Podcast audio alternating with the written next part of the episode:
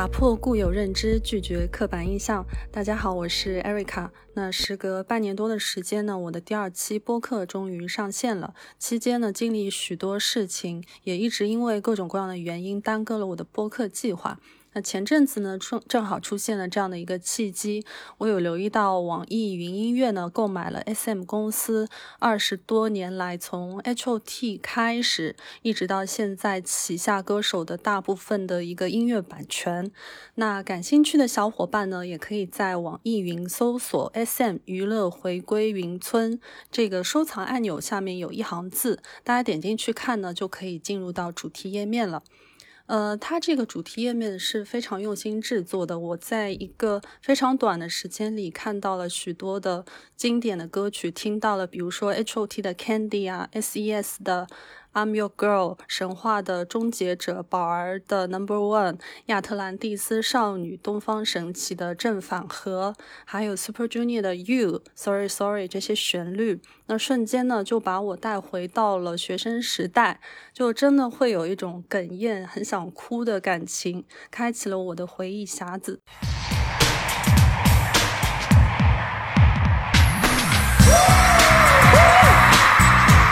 H O T 其实是我成为韩粉的初心。我在初中的时候呢，去到我同学家里做客嘛，他当时给我播放了 H O T 蚕室演唱会的 D V D。就那时候感觉就特别奇妙，就觉得我灵魂的深处好像是喜欢这样的歌和这样的舞蹈，所以从那时候开始一直到现在差不多二十年左右的时间，呃，K-pop 可以说是我形影不离的存在和陪伴。那我也一直很想做有关于 K-pop 相关的一个主题。因为我自己是八五后嘛，所以想征集一些不同年龄段的小伙伴，一起来聊一聊各自的心路历程。那很快呢，我就征集到了两位呃很可爱的朋友。那有请两位嘉宾鹏鹏和 Vivian，呃，给大家打一下招呼，然后简单的做一下自我介绍吧。好，那我这边先开始。大家好，我是鹏鹏，我是比较早的那一批九零后，然后我的韩龄呢是两年。那我接触 K-pop 呢，其实是从二零年左右开始的。啊，我最早呢其实喜欢的是日本的那种偶像，是秋元康系的 AKB 女团的粉丝。我从一三年开始就开始追 AKB 了。然后啊，但是这这个 AKB 的女团的这个模式，它是比较重握手会、重公演、重可以面对面接触的这样的一个概念的。那这种模式。呢，在疫情的期间受到了很大的影响，那 KB 的活动呢也减少了很多。那正好在这个比较空白的一个时期啊，有 AKB 呃加入的一个女团 iZoom 就把我带入了 K-pop 的坑，我这一下就发现了 K-pop 女团的魅力。目前呢是一个 K-pop 女团的博爱粉，很高兴今天可以跟大家一起来分享我对他们的一个喜爱。好的，然后再有请我们 Vivian 做一下介绍吧。嗯，大家好，我是 Vivian，我是九五后，是从小学开始接触韩流，到现在也已经有十三年的时间了。嗯，呃，对于韩韩国的 K-pop 潮流，我其实是从韩剧和韩综是我关注比较多的，这些都是我空闲时间的调味剂。呃，我在呃，我会找歌手出演的，嗯。影视作品，或者说是他们参与的综艺，就比如说，呃，在之前《又是吴海英》和《恋爱的发现》里面看到 Eric，我就跑去看了《神话放送》；在呃《认识的哥哥》里面看到金希澈；在呃《新西游记》里面看到圭贤，我又对 Super Junior 感到嗯非常的感兴趣。对，这就是我一个比较简单的介绍。好的，呃，非常谢谢两位跟我一起来录制这一期节目啊。那其实 K-pop 在过去的二十多年的时间吧，其实最早是在千禧年左右嘛，形成了这样的一种韩流的概念。那在国内呢，也是影响了一代又一代人。而现在呢，整个 K-pop 是逐渐走入了国际舞台。呃，追究其背后盛行的原因呢，有一点是至关重要的，也是我想提一下的，是离不开金大中总统。他在一九九八年，也就是韩国经历了 IMF 金融危机洗礼之后呢，他发布了一个文化立国的发展战略。所以说之后整个韩国的一个娱乐文化产业的发展呢，都是归根于这样的一个政策。那由此带来的呢，就是韩国演艺生态环境的疯狂内卷，以及我们看到的每一位艺人，包括了演员啊、idol 啊，还有一些 solo 的歌手啊、笑星啊等等，他们是具备了非常高的敬业精神和专业水平的。所以说，韩流的风潮一直吹到现在，也吸粉无数，也是有它深层次的一个道理的。比如说像我们的鹏鹏，他从二零年新入坑了，然比如说 Vivian，他也是从小呃看了一些韩剧，还有韩综，通过这些耳濡目染。那国内呢，对于 K-pop 的一个娱乐走向，包括我们这些韩粉的追星方式，还有我们接收讯息的渠道呢，在这二十年间都发生了一个极大的改变。那我首先想来跟两位一起来聊一聊整个信息载体的一个变化。呃，我不知道你们能不能想象啊，就是其实，在我的初中、呃高中、大学。很多时候我都是通过这种杂志啊，还有一些论坛，呃，去了解到我喜欢的团体的资讯。比如说我的初中，我会买那个《韩流无限》的杂志，那它里边是会有一张 VCD，那 VCD 上面会刻一些韩国的 MV，韩国歌手的 MV，还有比如说 X Man 或者情书的一个综艺的片段。那我只是通过这一些去了解，呃，相对来说比较。信息延迟的资讯吧，因为可能韩国半个月前发生的，我在这个杂志上才能知道嘛，它不是实时的。像到了高中，可能是互联网发展的快一些了，我会通过论坛去下载一些 MP3，然后那时候还有像呃 SG Wanna Be 啊、高耀泰啊，很多各种各样的团体都是通过网上 download 这些 MP3，然后去收听。然后韩剧的话呢，会买一些盗版的 DVD 去看。呃，然后那时候像我大学的时候，视频还是土豆啊、优酷网这些，呃，所以说呢，一直演变到现在，我们进入到社交新媒体的时代，又是完全不一样的一个景象了。呃，我不知道你们现在会通过哪一些信息平台去呃搜寻你们喜欢的这些艺人的信息，可以跟我分享一下。然后先请于苑说一下，嗯。哦，感觉平常就还是看 B 站比较多，因为看韩综、韩韩剧就看的多了，B 站就会给我推荐一些，比如说舞台 cut。我最近就是疯狂的迷恋 Tomboy 的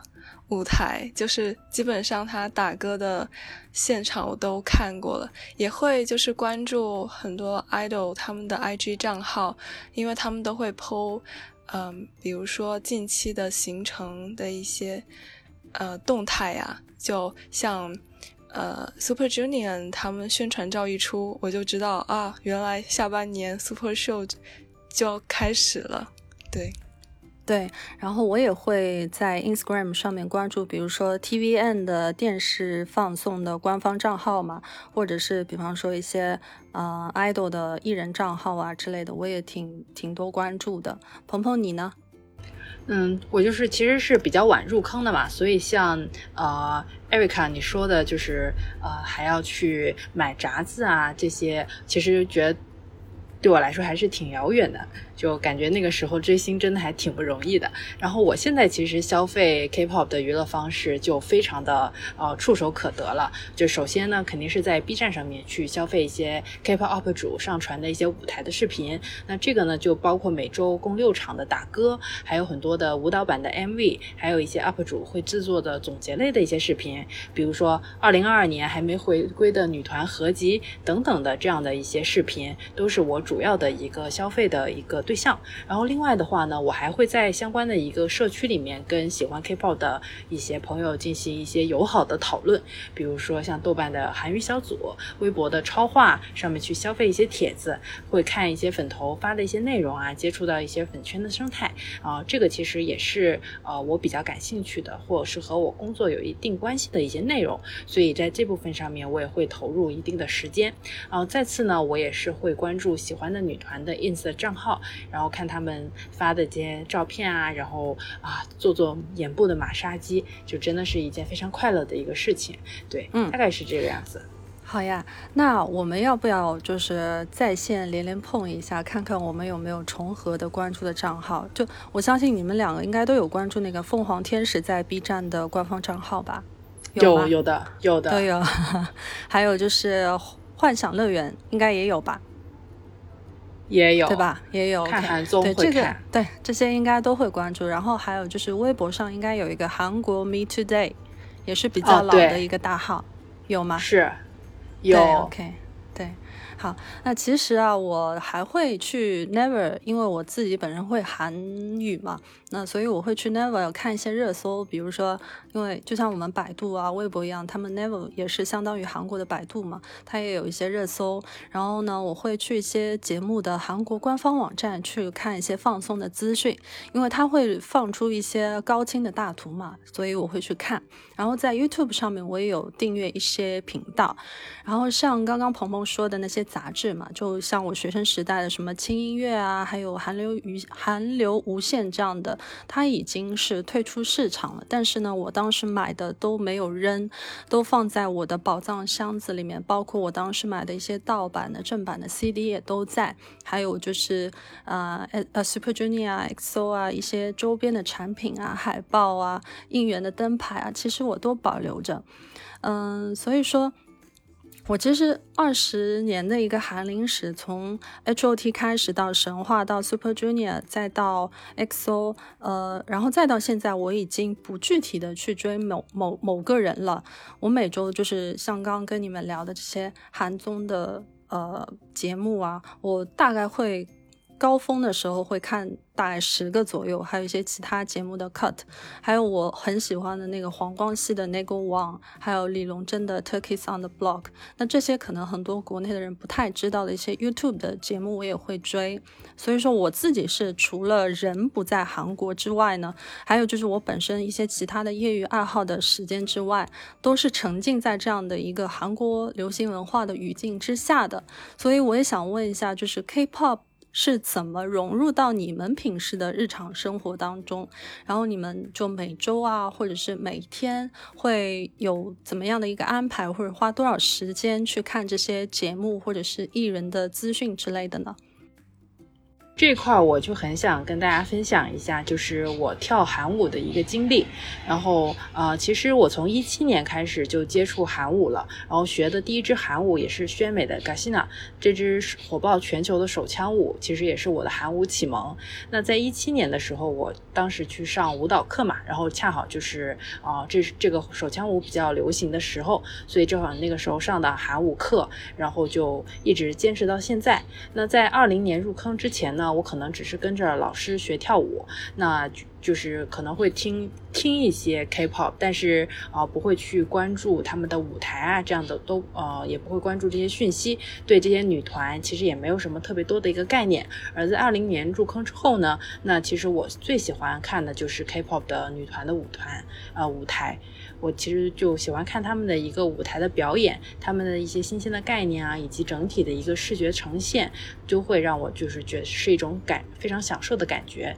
那每周二到每周日呢，其实啊，就是这韩国的每个电视台它都会去打歌嘛，所以在这个整一个期间，我都可以看到我喜欢的女团的打歌的舞台，以及各个团回归时的时候的一些丰富的物料，比如说舞舞蹈版的接力啊，舞蹈版的 MV，乐队版的现场。综艺等等，可以说是真的是一种应接不暇的感觉。那作为一个女团博爱粉，那最幸福的。地方就是在于，在一个高度竞争的一个市场上面，一个上升期的一个女团，她的回归的周期其实平均是四到十个月。所以啊，在整个市场上，我能叫上上名字的，或者是关注的女团，其实大概有两位数，就是十几个这样的一个数量级。那整体给我的一个感觉就是，啊，这十几个女团在一年的时间内，每四到十个月都会回归一次。所以这整体就是真的是一种应接不暇啊，特别是。今年的一个女团大战，就从六月中旬开始，陆续就会有十几个女团在短短的两个月内回归，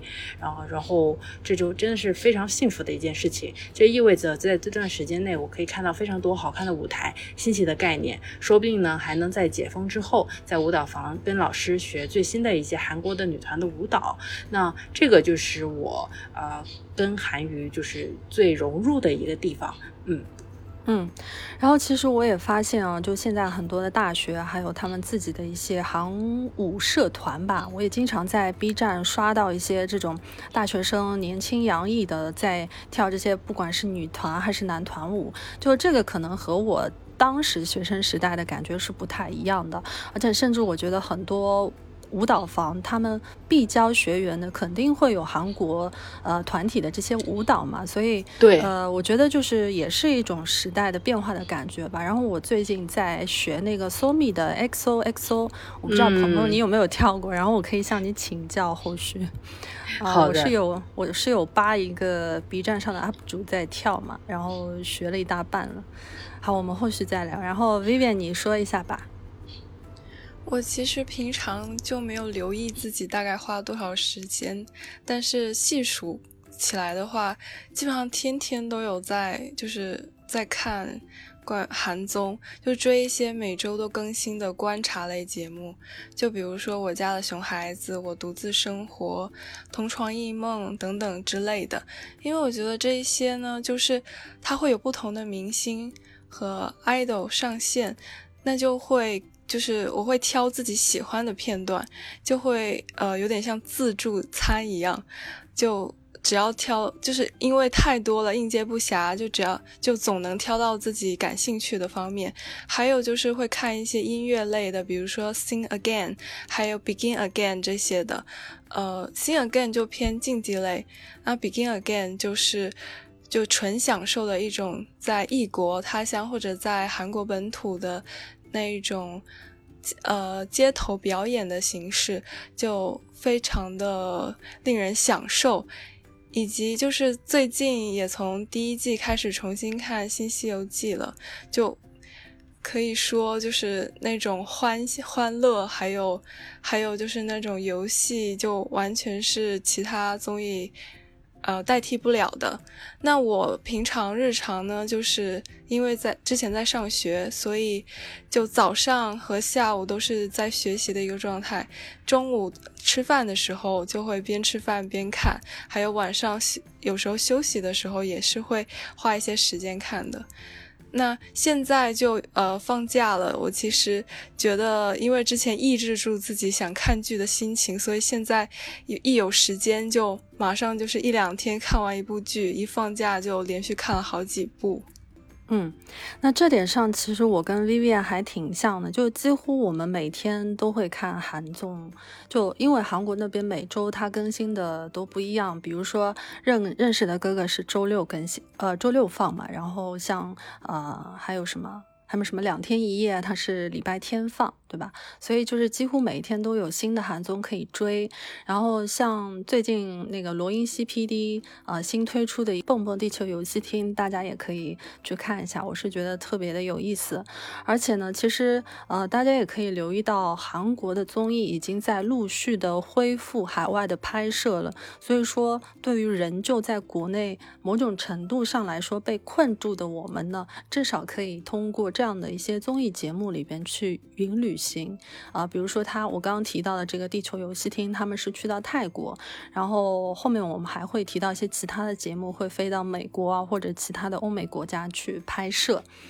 呃，所以我们刚刚讲了这么多呢，我想说，其实，在我的学生时代啊，哈韩还是一个比较小的一个群体，就是你身边的韩粉，他不会特别多，他确实有一些，但并不是很多，而且甚至有一些新闻的报道呢，会冠以脑残粉这样之类的很贬义的一些形容。当然，那时候我也去机场接过机，还花过一两千的人民币去买这个呃 Super Junior 演唱会内场前排第一排的门票。那通过黄牛之手啊，然后大学毕业，我的第一件事情呢，就是飞到韩国去看他们的 Super Show，然后也是在呃这个体育场外面排了好几小时的队。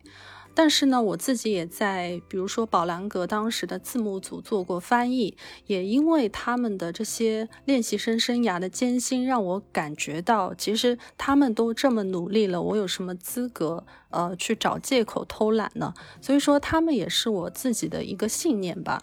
嗯，带给了我很多正面的影响，比如说我会韩语，也认识了很多志同道合的朋友。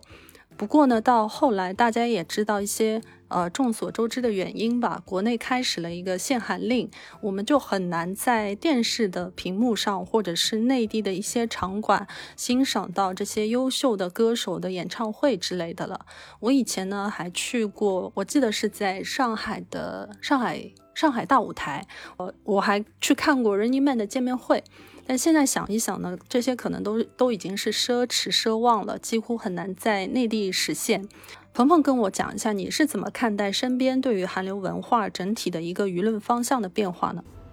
好呀，就是我其实是比较早的一批九零后。那虽然我接触韩娱的这个时间比较短，但是呢，其实早期的时候，舆论对韩粉的一些不太好的一些言论，比如说哈韩族，对吧？脑残粉这些言论呢，其实我都是有听到过的。只不过那时候因为我不是这一批粉丝，所以我可能不会觉得冒犯啊这样的一种情况。那我我确实也认为，随着整个限韩令的一个施行，那韩娱呢，在国内的一个舆论场基本上也转向了地下。那韩娱粉其实也变成了。一种小众文化的一个爱好者，那其实是啊比较就是比较小众或者是比较垂类的一种啊喜好。那在限制韩娱的这样的一个背景下呢，啊内地的一个娱乐其实是。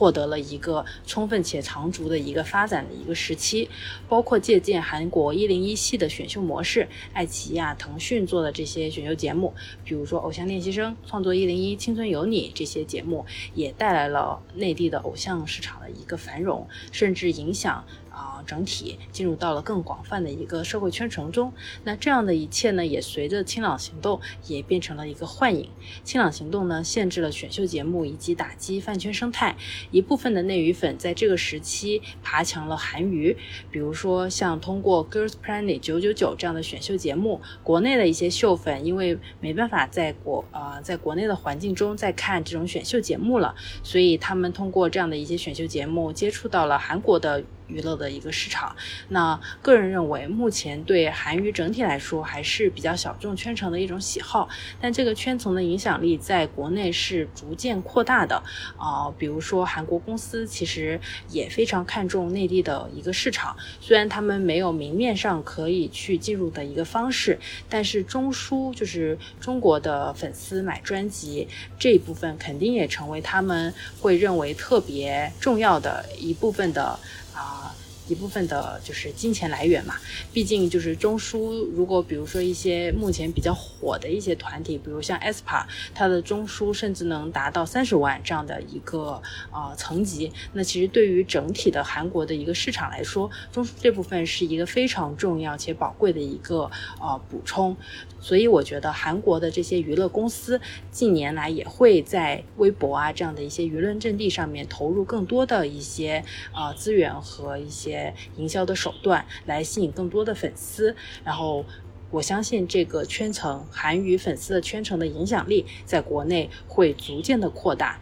啊，人对这种偶像类的内容的需求还是存在的。我觉得这种东西是一个刚需，就是你不让我追内娱的偶像，那啊，当内娱的这类内容供给跟不上的时候，那这种特定的粉丝群体肯定会向外寻求消费内容。那这种韩娱作为充分竞争市场，那我觉得会再次受到瞩目。这个是我对韩国韩流舆论文化的一个变化的一个看法。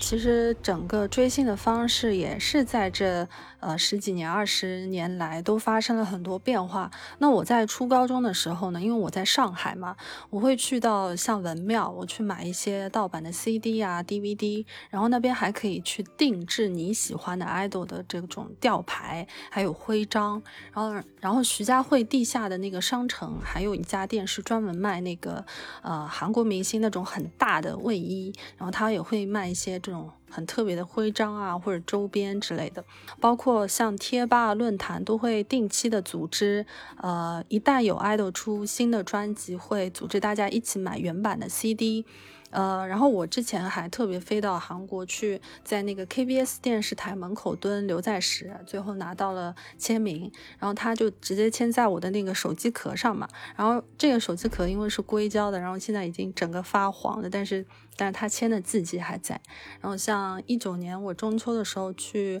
嗯，去韩国玩，也是我不知道你们知不知道，就是他们有一个地方叫数码媒体城，是离开市中心有一点距离的。然后在那里呢，其实就是呃，Mnet 还有 TVN 很多电视台都聚集在那边，还有 NBC。就是你们有看到过那个两个人，就是手手指对着手指指着的，然后有一个红色的框框，然后那个就是 NBC 的电视台。然后我在那边还看到过宋承宪，还看到过一些明星吧。所以就是呃，我想知道，就你们入坑之后有没有什么呃具体的或者疯狂的追星经历吗？如果没有特别的话。也可以聊一下，就是对于这种特有的韩国粉丝对自家团体的应援有什么样的看法？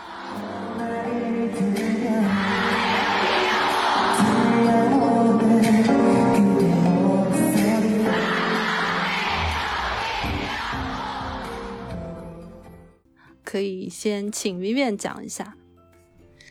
嗯，就是我自己个人。是没有应援过，也没有去过演唱会的，所以就是选择是一种没有花过钱的追星方式，就是非常简单的，仅仅只是关注 idol 他们的综艺，以及就是我会很好奇，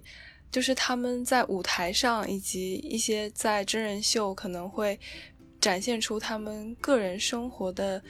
节目。呃，这两者之间的反差吧，就是，就因为，就有些有些时候他们在舞台上是一种非常自信、非常，呃，非常华丽或者非常，嗯，就是火力全开的一种气势吧，但是在现实生活中又是各有各的性格。呃，所以我就对这方面会比较感兴趣，但是我会对就是买周边，还有就是就有一些粉丝他们会几乎场场演唱会都有去看，我就我就我其实非常佩服，就是非常就褒义的佩服佩服，因为我觉得这是需要很很大的一种。信念吧，还有行动力才能做到的，就让我想到了《请回答一九九七》里面那一位女主，她她对 H O T 的，就是疯狂比较疯狂的喜爱吧，就是联想到这个。嗯，然后刚刚其实漏提一点啊，因为 Vivian 她其实是在香港嘛，所以呃，我们知道香港有红磡体育场，是不是？对。所以你有没有印象特别深的？就是啊，就是你有没有印象特别深的？比如说某个韩国的团体到香港开演唱会，然后引起全港轰动，有这样的回忆吗？哦，可能可能那个时候我还不在香港，所以我对这方面不是很了解。不过我只知道，就是现在在呃香港本地那个 Mirror 这个团体非常的非常的流行。对一个香港本地的团体，就感觉打破了对偶像的认知。好的，可以去了解一下。好了，那鹏鹏，你有什么样的一些？看法嘛，因为我其实是从疫情开始之后入坑的，那其实更多的是看到的是一种线上的一种追星的方式啊。因为我刚关注的时候，韩国那边的打歌其实是没有粉丝的，就是无粉丝的打歌。那最近呢，随着国外疫情政策的一个放松，韩国那边的呃。管理也比较也啊放松，那其实打歌舞台上也出现了歌迷，那呃我特别是我追的啊两个啊疫情后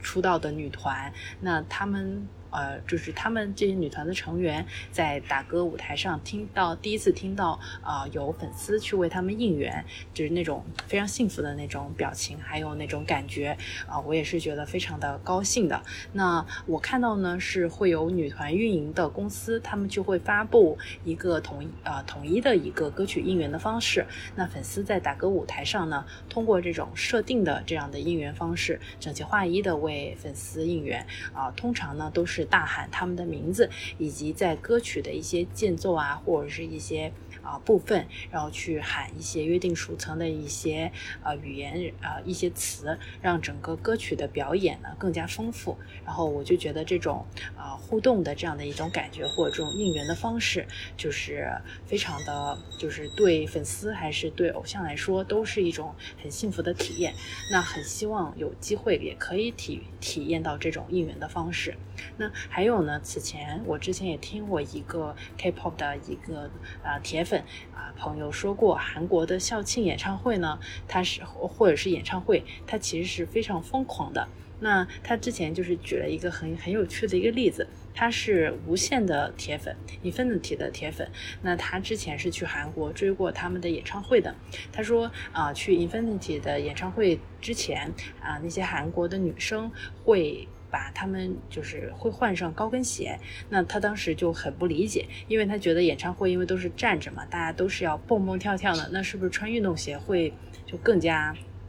就方便？蹦蹦跳跳，但其实啊，去到了之后才发现，韩国人听演唱会是真的是非常的疯狂，非常拥挤，然后就是拼命的往前面挤。然后如果这个时候，呃，女生的个子是稍微会比较矮的嘛，然后穿高跟鞋的话呢，可以把她们的身高垫高，然后就可以。更清楚的看到他们的 idol，所以就是呃，与其想象中是穿运动鞋啊，就是我穿运动鞋的朋友在这一点是完全输给他们了啊，就既也挤不过他们，第二也不够他们的高，所以他就跟我来调侃这件事情，然后让我觉得印象非常深刻。那啊，我觉得我身高上还是有优势的，所以希望可以去韩国。听校庆演唱，听校庆或去演唱会，用身高碾压他们，然后去享受这样的舞台。开个玩笑，对，啊，大概是这样子。嗯，对，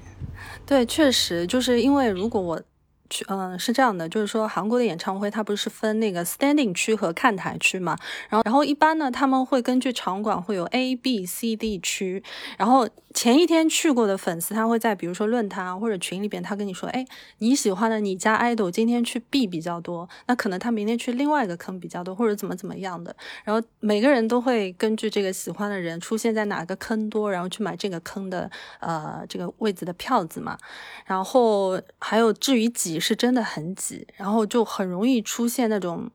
就是推挤的那种事故嘛，就是确实是有的。而且韩国演唱会也特别的严格，如果你进 standing 区，你带那个照相机是会会立刻被保安请出演唱会现场的。然后像 Vivian 刚刚提到，他说特别佩服就是常常演唱会都去追的一些粉丝嘛，其实他有一种魅力就是。它是一种粉丝跟 idol 一起完成的一种公演的感觉，因为很多歌，特别是主打，它是有那个应援口号嘛。那你会在以前的，就是还没有疫情的时候，你会看到那些呃 fan club 或者是呃粉粉圈呃站长，他会把这个歌的应援口号的一个。嗯，怎么讲呢？就是一个部分吧，全部打印出来。有时候会在现场发给那个入场的粉丝，然后也会在线上，就是给大家，就是呃人手一份，就是人传人嘛，都都看一下。那所以你们听到的，就是在现场。听到的这个歌是由粉丝跟自家的 idol 一起去完成的，其实是很震撼的。而且包括现场会有一些 event，比如说每家都有自家的灯牌嘛，比如说呃这块区域一起亮啊，或者那个区域比一个拼成一个爱心啊，或者是呃在看台每个人拿一个呃气球然后一起放啊，然后特别是呃一个很经典的画面就是 H O T 在呃当时解。解散之前，在蚕室开了一场十万人的演唱会，就是请回答一九九七里边那个女主，她拿着白气球，然后在应援的那个场景嘛，然后最后是十万个人把这个白气球全部放到天上，然后这这个场景就特别特别震撼嘛。所以其实去看一场韩国明星的演唱会也是很好的体验。所以我觉得 Vivian 如果以后有 idol 去到香港开，我觉得你一定会去的。你会去吗？肯定啊，但是票不一定买得到。对，很难抢票。就以前我去韩国看，好像也都是，嗯，通过那个站子组织嘛，才能拿得到。要对。所以就是我们前面聊了这么这么多，比如说国内的一个对于韩流的舆论方向啊，还有我们每个人追星的一个方式和呃查询艺人资讯的这样的一个方式，那我就感觉到，其实我们沉浸在这样的一种文化语境下面，然后日复一日的每天都在接触相关的信息碎片。潜移默化的会改变我们很多的思维模式，还有我们的意识行为。所以，当我在谈论 K-pop 的时候呢，其实我也在聊我的青春。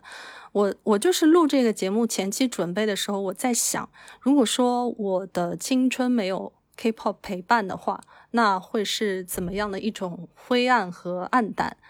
嗯，它其实，在啊我的生活当中，已经是成为了我的一个。形影不离的伙伴，然后陪伴了我大半个人生。那除了我掌握了这个语言之外呢，我还有很多就是很深远的影响。可能和其他人比起来，我更加容易从一种就是生活当中有什么挫折或者失落的一些情况吧，就是很容易走出来。就是我不知道你们有没有这样的一个感觉，就是我我看韩综之前，可能我的电量是百分之一，但是我看完一期韩综呢，我可能就可以立马。满血复活，所以就可以立刻的满血复活，所以它是我就是 K-pop 是我非常强有力的一个精神支柱吧。那我在自己世界观的塑造上面呢，其实呃 K-pop 也是功不可没的。比如说，嗯，元老级的综艺、搞笑综艺，像 X-Men 啊。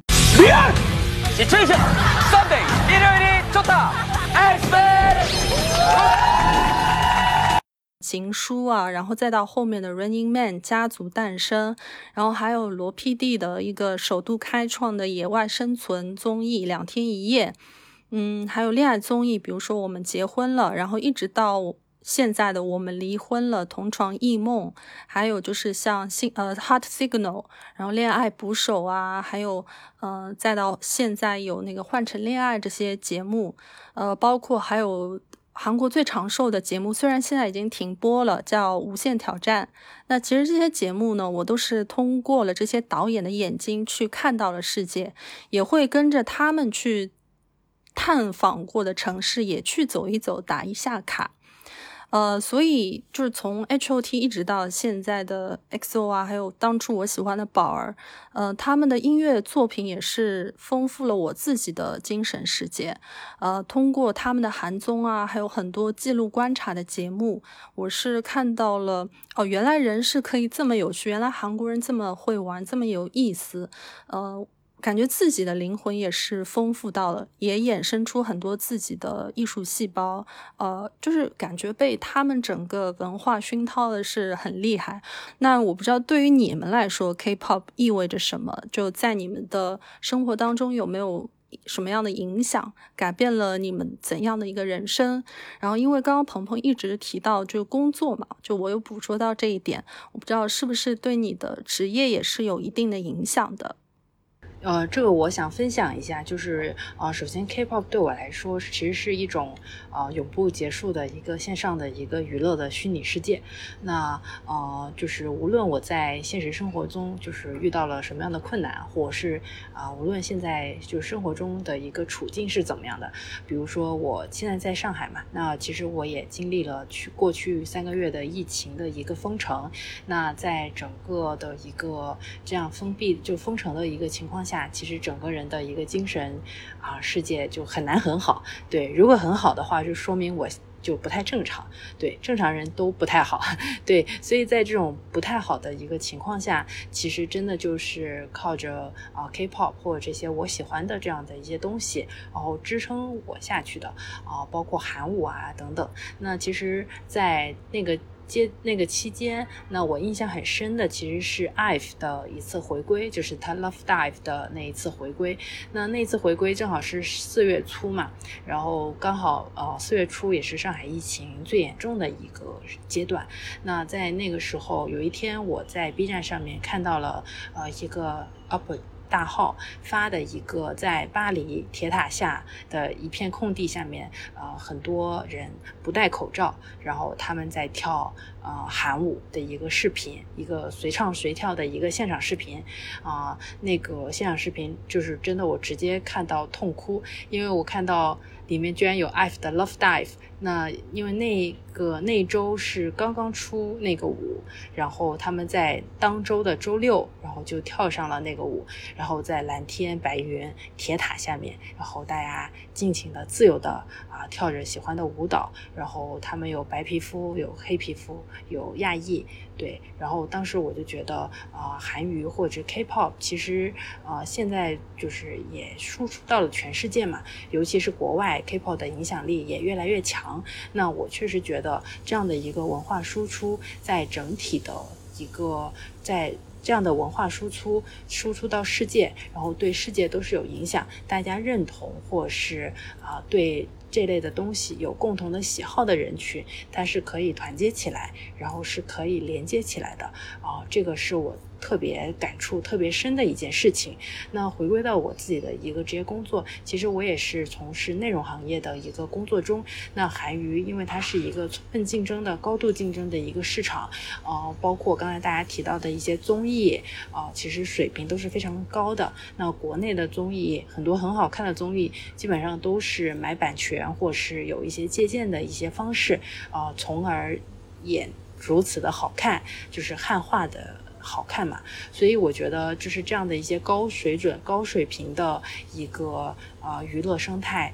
呃，让我也对自己的工作有一个新的标准和一个新的要求。就是我看到过好的东西，就是我看到过大海，就是我不能假装我没有看到过。所以这个其实对我来说是啊双重非常有意义的一件事情。首先，它是啊一个一直存在的一个线上的娱娱乐的一个虚拟世界啊，我永远都可以。通过这个来获取到自己的啊快乐，获取到啊重新面对生活的一个勇气。另外啊，他们的一个专业的水平以及他们的一个业务能力，也让我看到了山外有山，人外有人。那我也应该更好的去提高自己，然后去达到这样的啊更好的一个自我的一个提升吧。大概是这样子的。然后还有就是。嗯，我从一七年开始跳韩舞，虽然现在水平也不咋地，但是就是这么多年，我一直有一个坚持的一个爱好，或者是自己喜欢的一个东西，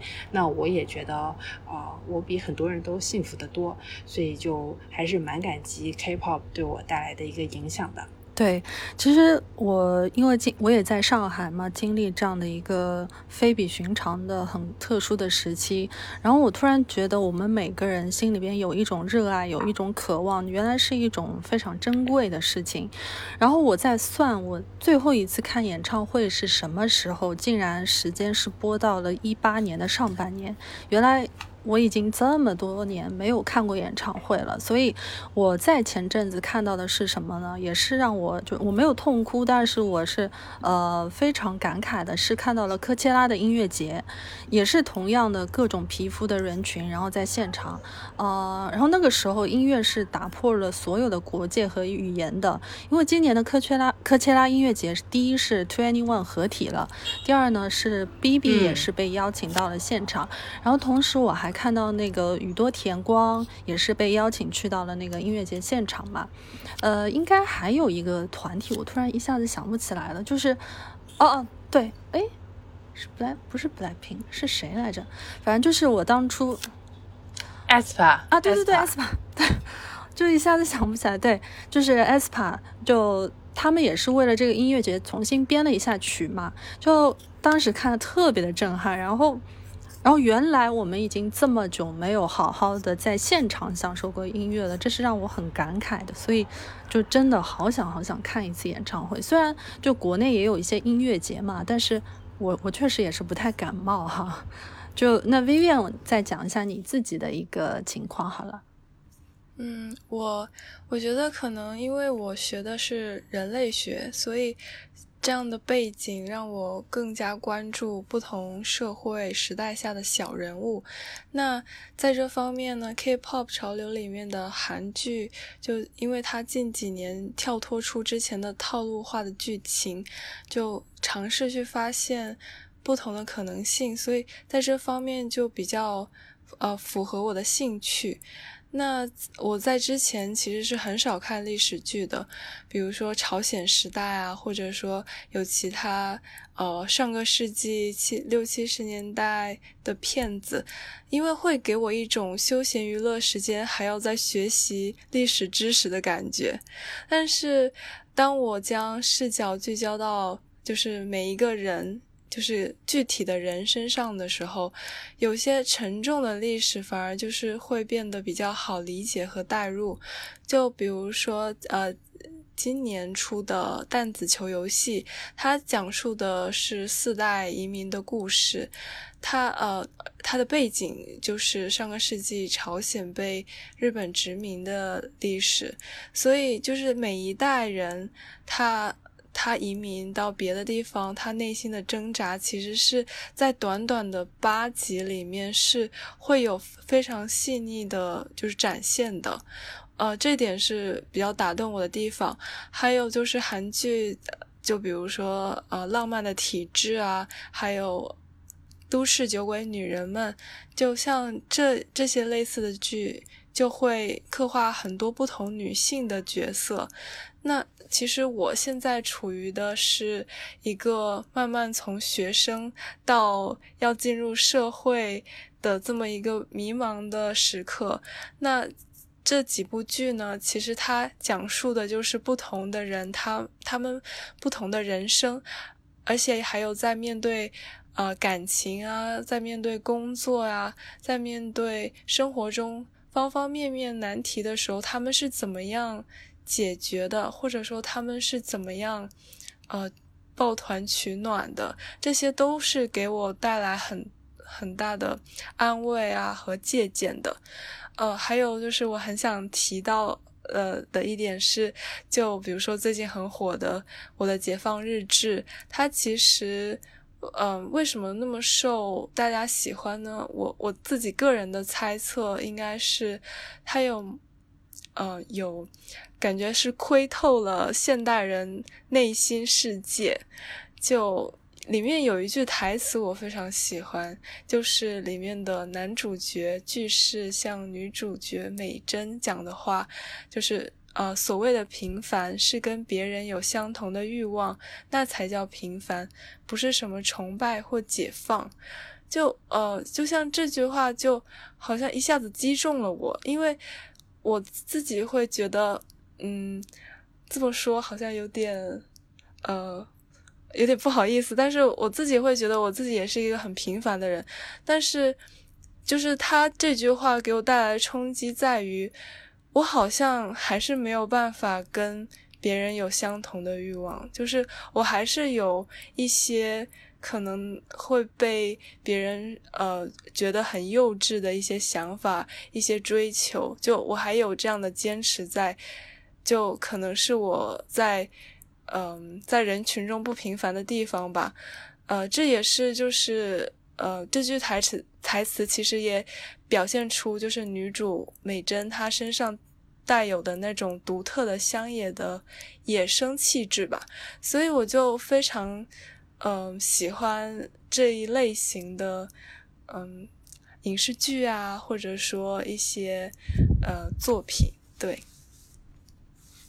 嗯，其实我就会发现，就对于大家来说，呃，K-pop 它的一个存在是从音乐角度来讲，它会连接到很多很多不同的群体，然后让大家因为。同一个艺术家，同一个团体，然后去连接起来，然后同时呢，韩国的影视剧他们的触角是非常非常广的，它可以拍到最底层人民的生活，比如说《寄生虫》，它也可以去说到，比如说像《天空之城》，那群那群就是富人家的孩子，就在那个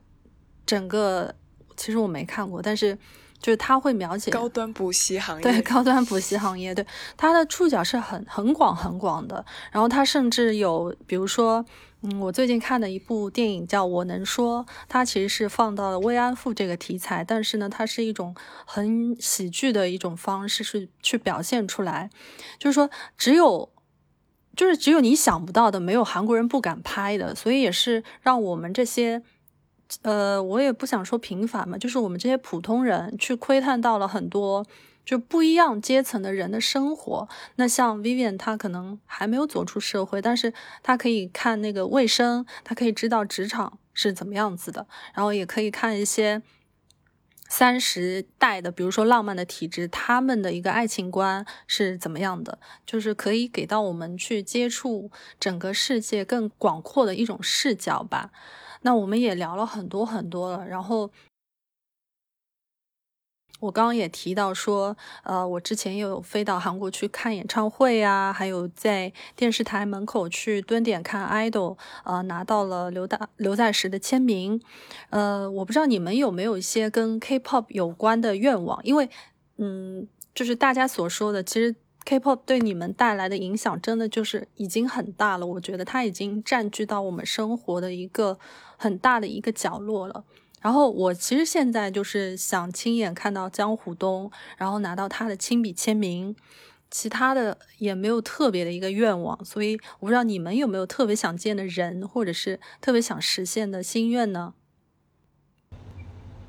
哦，我就特别希望可以去韩国能看一次打歌舞台的现场，然后因为他们打歌舞台的话，会就是会呃那些粉丝他会拿到打歌卡嘛，打歌的小卡。就感觉还挺不一样的，就稀缺品嘛，就很希望可以啊有机会可以看打歌的这样的一个舞台现场，那或是可以去国外，然后去看到他们的一个演唱会，这个也是啊我的一个小心愿啊，就很希望可以尽快的实现，对，嗯。应该，我觉得明年年末应该差不多。然后我说到这个打歌舞台现场，其实，在疫情之前，有一些网站，比如说 KBS 还是 Mnet 的中国官网，还有就是韩潮网，我不知道你们有没有听说过。然后它会有一个套餐，就是组织大家去看什么音乐银行的打歌舞台，然后那个是收费的。就，但我我现在其实也不怎么追了嘛，我也不知道现在有没有。但我觉得一定会有相关的服务的，因为对于这一块，韩国人应该是考虑的很周全的。赚钱。嗯，然后对，然后 Vivian，你你有什么愿望吗？我其实刚刚听 Erica 说到，就是演唱会的那种氛围，我其实是非常想去，呃，现场去感受的，就是呃，粉丝和 idol 就是共同。完成的舞台吧，像这一类的，还有就是很想去韩国旅游，因为在，呃，不管是电视剧还是在综艺上，就是会有出现很多韩国的地方，就真的是非常的好奇，而且他们吃东西都看起来太美味了，就很想去试试看。对，对，所以就以前很多人都说韩国有什么好吃的，不就泡菜和。什么那些红彤彤的东西嘛？但我想说，还是有很多很美味的餐厅啊，呃，美食啊之类的。就还是大家还是会有一些偏见吧，我个人感觉啊。而且主要是最近就是重新看呃综艺了之后，就真的就是每次一看就会心痒痒想吃。就就如果说不看的话就还好，但是一看的话，就那个念头就因为看到那个。视觉上的冲击就很想吃，尤其是冬天。是的，我不知道冬天是吧？鱼饼汤、对，吃泡面。对对，然后可以去那个汉江旁边吃泡面，然后汉江旁边的便利店，它那个泡泡面是用那种锡纸的盒子嘛，一个长方形的盒子，它所有家的泡面都是装到那个盒子里面的，然后你就可以泡完，然后拿到那个汉江边的那个桌子上，然后边看夜景边吃。然后那个之前韩国还拍过一个街头美食战士，我不知道你们有没有看过？白中原就是白。对对对，白中原的，就就觉得韩国人就哪怕一个饺子，一个年糕，他怎么都能拍的这么美味呢？所以也是他们很厉害的一个点，所以就不得不让我们就是很服他们的那个文化输出嘛。然后我们也聊了差不多一个小时了，我我想说我们。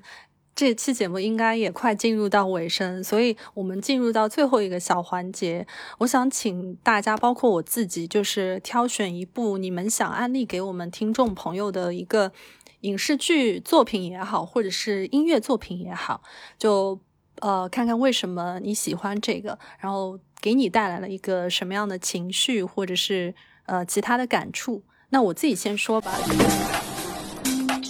我会推荐《换乘恋爱》，为什么呢？因为呃，我自己觉得，就是韩国的恋爱综艺，其实从我节一直发展到现在，是在不断进化的嘛。他们甚至出了这个，啊，我们离婚了，就他们不断的是在突破的。然后包括之前还有一个是善茶坊，是做那个素人相亲的这样的一个节目嘛。那我为什么会喜欢《换乘恋爱》？是因为我觉得它简直就是恋综的天花板。那第一是你可以看到韩国素人青年男女的一个爱情观，那第二呢，你是可以感觉到整个呃节目是充满了反转，充满了戏剧性的冲突和矛盾，因为他们其实邀请的是每一对情侣是已经分开过的，就前任嘛，前任再回来一起去跟其他的人同屋生活，大概。一周的时间吧，然后去看有没有什么新的火花。那有的情侣呢，他们是再再次复合了，然后有的人呢，呃，虽然没有结成什么新的缘分，可是私下也会变成很好的朋友，就就很就很有意思看这样的节目嘛。然后马上就会拍第二季，那现在补的朋友很快就会有新的 CP 可以磕，呃，也可以研究一下他们的恋爱心理。所以我觉得这是一个。很有意思、很有代表性的这样的一个节目吧。然后薇薇，你来推荐一下吧。哦，我可以，我可以问一个问题吗？你说。就是 Erica，你在第一季 那个《换乘恋爱》里面，你有比较喜欢的女生或者男生吗？就是我喜，对我喜欢 Coco，然后呢，还有是敏在，他们两个人。我喜欢 Coco，我觉得他 对。对她是一个很大方的女孩子，然后她是我觉得是新就是年轻一代的独立女性的一个代表，很有自己的思想，也很洒脱，对吧？嗯，对，对。然后她现在已经跟新，就是她在节目之后呢，认识了一个新的男朋友，然后应该是前阵子已经收到了求婚，很快就要结婚了。哇，我都没有关注后续，好祝福 祝福。对我我。是的，我一直我一般一个节目结束都会关注后续，就是 Instagram 上面去看嘛。不错不错，对，你可以。好呀，那你推荐一下你喜欢的作品吧。哦，我私心推荐一下我最喜欢的韩国乐队紫雨林。呃，因为呃，像今年的话，他们就要二十五周年了，就好像是说韩国最长寿的一个。摇滚乐队了吧？我最开始知道这个乐队是在韩综，就是《Begin Again》二的节目里面看到，最开始主唱呃金轮我他在嗯他在应该是他们的民宿的一个窗台唱他自己写的歌《夜想曲》，我的魂就已经被他吸了去了。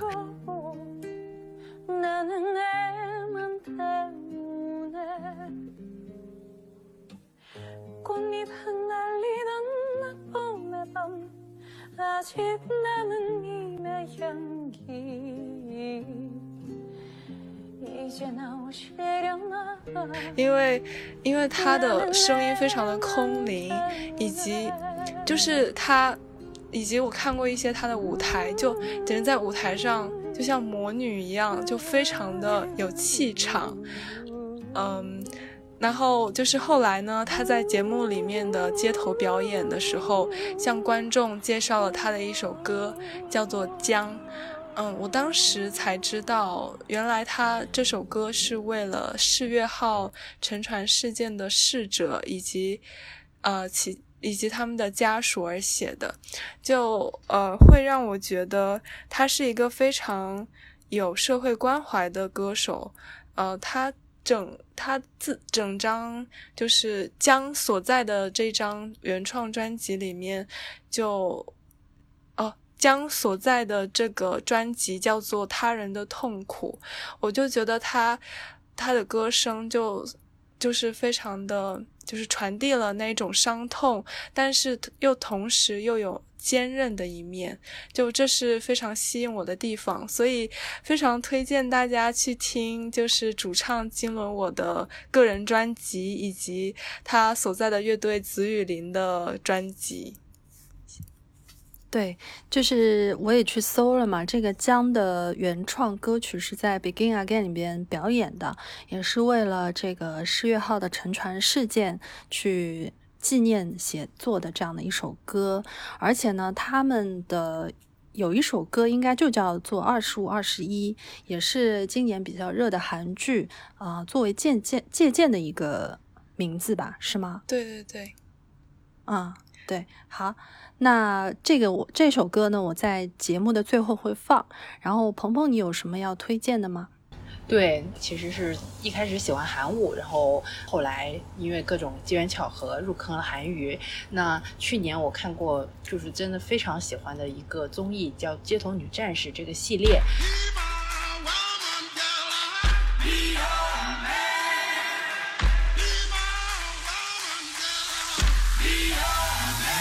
然后真的非常想推荐给大家啊！这个综艺其实是首次聚焦到伴舞啊，因为其实舞蹈类的综艺还蛮多的，包括国内的《这就是街舞》啊，爱奇艺的热血街舞团，街舞的综艺还是挺多的。但是他们主要都是把焦点放在街舞的这些表演者上面的。那《街头女战士》的这一档综艺是 M Ant 制作的，然后他另辟蹊径，把这些焦点。聚焦到这些就是韩国女团或者男团这些艺人的伴舞身上，那其实就第一次将这些伴舞推到了前台，还有非常多的衍生的节目，包括《街头少女战士》Fly to the Dance，最近也同时在出的也是街女的这些啊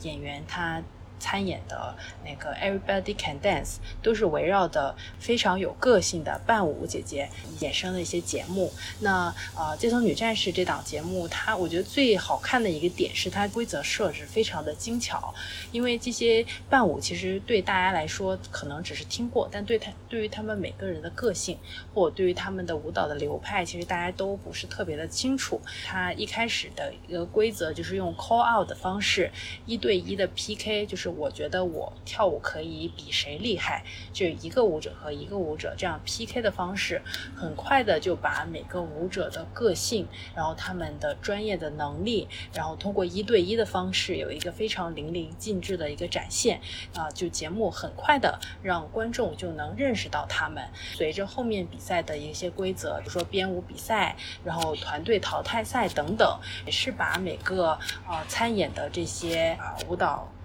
舞蹈家他们的一些个性，还有他们的一些专业能力放到极致，所以这个也是好看的一个地方。那这个我觉得真的是，如果对韩舞感兴趣的，或是有学过韩舞的，真的不要错过这档综艺，就是真的非常的好看。对，就。就是印象深的是今年的白想艺术大赏，就五月初的时候，他们把最佳的艺能作品给到了《街头女战士》，就可以说去年的一整年吧，都是属于这些女舞者的，所以我觉得她们值得这样的一个荣誉吧。然后最近我也是在看他们那个《Fly to the Dance》，呃，也算是比较完整的看到他们每个人参与的这样的一个节目。嗯，我觉得我们不知不觉已经聊了这么这么多了，所以我我自己感觉到，其实，嗯，对很多人来说，可能某一位艺人团体是他的人生导师，在艺术方面的一个导师。那对某些人来说呢，可能又是他的一种精神寄托，又可以认识到很多很有意思的小小伙伴，然后一起去绽放青春。我们每一个人都生活在。都在经历一个很特殊的时代，所以说有很多的变化，有很多琢磨不定的因素，让我们的心也会忍不住要摇摆，会甚至在这样的一个我们无所适从的这样的一种变化当中，丢失了一种锚点，找不到自己的方向。但是呢，对我来说，我相信对你们来说也是，K-pop 一直给我们带来一种。非常强而有力的一种精神震动吧，它从来没有变过。因为无论是影视作品，还有他的这个音乐作品，一直是与时俱进的，一直是聚焦很多现实的。所以我相信以后也会一直是我们生活当中的一个活力素，去照亮我们每个人未来的路。呃，我非常谢谢鹏鹏和 Vivian 一起参与和我录制这一期节目，然后呢，也希望听到这一期的朋友可以通过我们所讲述的，感受到一点点 K-pop 的魅力。也希望每一个人在二零二二年的下半年呢，可以顺利，可以过得很好。那我们一起打一个招呼，say bye 吧，拜拜拜拜，谢谢大家，哦，加油，拜拜拜拜。 밤하늘 감처럼